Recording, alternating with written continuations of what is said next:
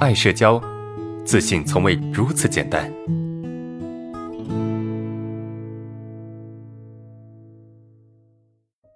来看第一个问题哈，呃，安老师，我上星期给你提问过问题啊，就是我写纸条给一个女生说喜欢她，呃，我不是真的喜欢她，总感觉她坐在我，呃，左，就是我前一排左边啊，前一排左手方向上，总感觉。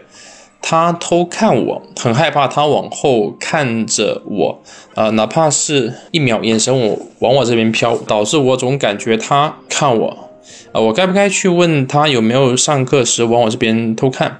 啊，问他在我前面经过的时候是不是在看着我？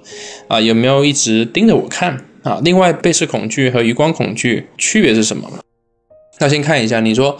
你该不该去去问他说上课有没有往这边偷看？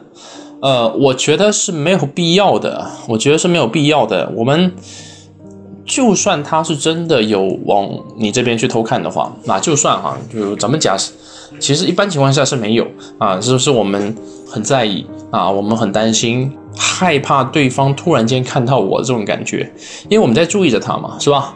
你你你总觉得他在偷看你，其实。你也在看他，对吧？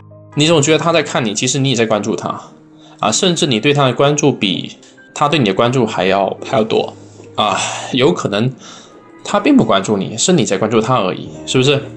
那你说你你需要去问他吗？我觉得没有太大必要，好吧？为什么呢？因为你去问他，无非对吧？有一种结果，我觉得很有可能性，一种结果就是他会对你说，呃，没有，我没有在看你。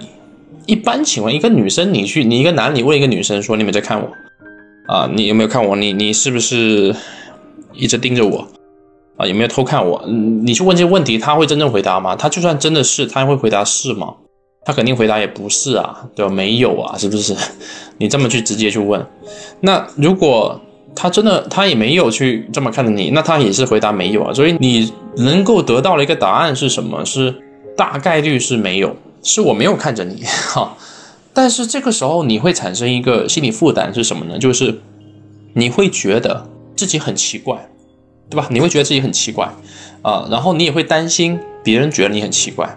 这个时候他在你面前对你的影响，可能不仅仅是呃他有他会不会去看你一个眼神的一个问题，而是你内心里面会有个认知，就是他会不会觉得我有问题啊？他会不会觉得我有问题？他会不会觉得我这么问很奇怪？是不是会被认为我是是一个有问题的人？你会增加一些心理负担。所以我的建议是什么？是没有必要问，问了也没有办法去改变些什么，对吧？其实最最主要是我们自己，而不是他人，懂吗？啊，所以这个是我对你的一个一个一个解答。那另外一个是什么呢？就是其实你你在这里面最主要的是你应该有一些余光的困扰啊，然后你就是你对于外界是很没有安全感的，对吧？你对外界是很没有安全感的，你有一些余光的困扰，然后你不想去看那个人，你不想去关注那个人，但是你又忍不住去关注那个人啊，所以会形成一个心理冲突。但是呢，呃，你又不接受这个冲突。对吧？所以一直处在一种排斥、对抗的一个状态之中，啊，这种感觉其实是很不好受的，没错，啊。然后你说，你问我说，这个背视恐惧跟余光恐惧的区别是什么？啊，背视恐惧就是你不喜欢被看着，啊，余光恐惧一般情况下指的是在你的视线范围内，就是你你你的视线范围内能够感知到那个人。而背视恐惧是什么呢？背视恐惧是大多是你看不到这个人，比如说他在你后面，对吧？那你的视线就看不到他了。背视的感觉更多是被看着，但是我不一定能看到他。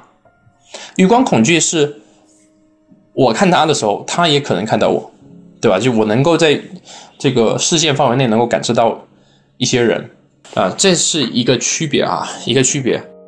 更具体去解释，就是被视是不想被看，而余光恐惧呢，是你不想看别人